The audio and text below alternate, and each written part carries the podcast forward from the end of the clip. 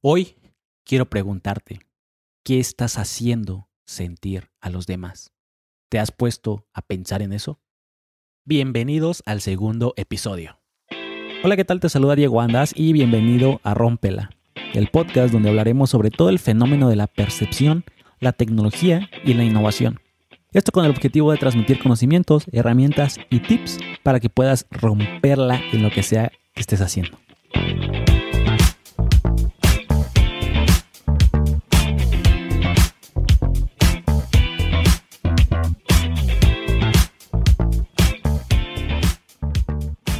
Siguiendo con todo el tema de la imagen, es fundamental que nosotros nos pongamos a pensar y a reflexionar sobre el qué estamos haciendo sentir a los demás. Y te voy a decir una razón muy sencilla del por qué es tan importante esta pregunta y del por qué tú deberías ya de estar reflexionando sobre este tema. En primer lugar, quiero comentarte que las personas tomamos decisiones basadas en nuestros sentimientos. De eso depende que cuando hacemos nosotros sentir bien a una persona, esa persona nos siente más cercana a ella.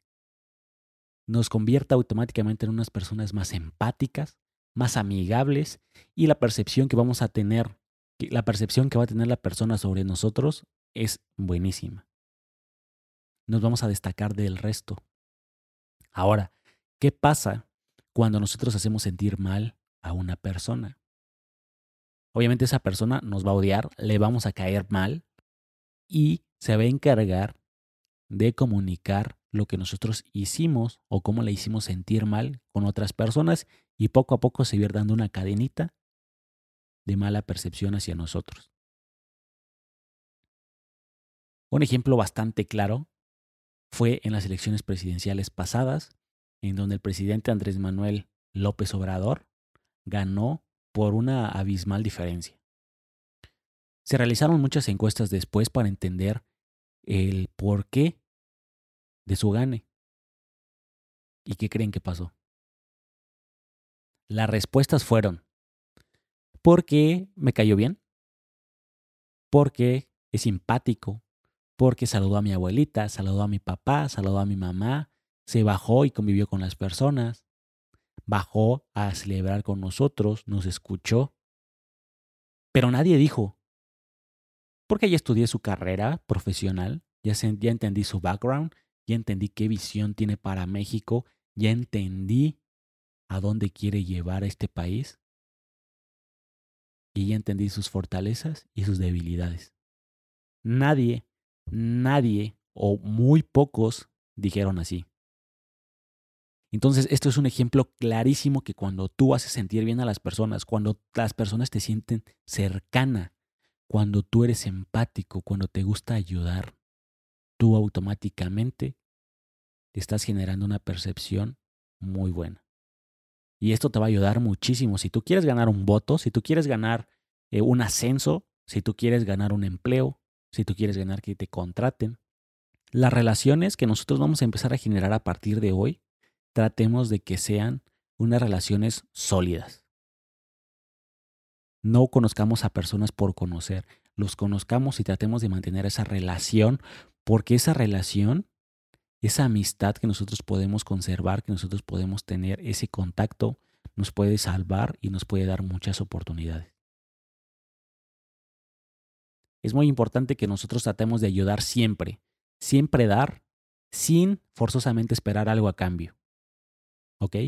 Ayudemos sin esperar algo a cambio, porque eso, cuando nosotros necesitemos algo, cuando nosotros estemos perdidos, desorientados, no sepamos qué hacer, va a aparecer alguien que nos va a ayudar.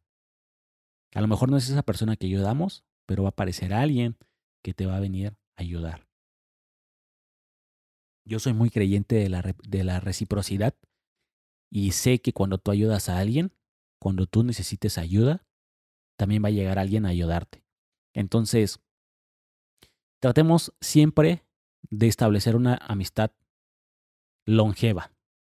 Cuando nosotros conocemos a alguien, esto es un tip que yo aplico muchísimo, y es que cuando yo conozco a alguien y empiezo a platicar con él, obviamente ya sabes que el proceso es le pides el Facebook, le pides el WhatsApp o el Instagram, lo que sea. Pero cuando tú guardas ese contacto en tu teléfono, Yo ya entablé una conversación con esa persona y cuando esa persona me dice, ah, es que a mí me gusta el fútbol y le voy al Cruz Azul. O a mí me gusta la comida y me encantan las enchiladas. Cuando yo conozco a una persona y me da información de él, la guardo inmediatamente en su contacto. Por ejemplo, conozco a Juanito y a Juanito le gusta el fútbol y le va al Cruz Azul. Guardo Juanito, fútbol, Cruz Azul. Y cuando juega el Cruz Azul, pierda o gane, lo que yo hago es buscar entre mis contactos Cruz Azul. Y me aparecen todas esas listas de contactos del Cruz Azul. Y si ganó el Cruz Azul, les digo, oye, felicidades, ganó tu equipo. Oye, una lástima, perdió tu equipo. Para la otra. Y hasta uno que otro chiste por ahí.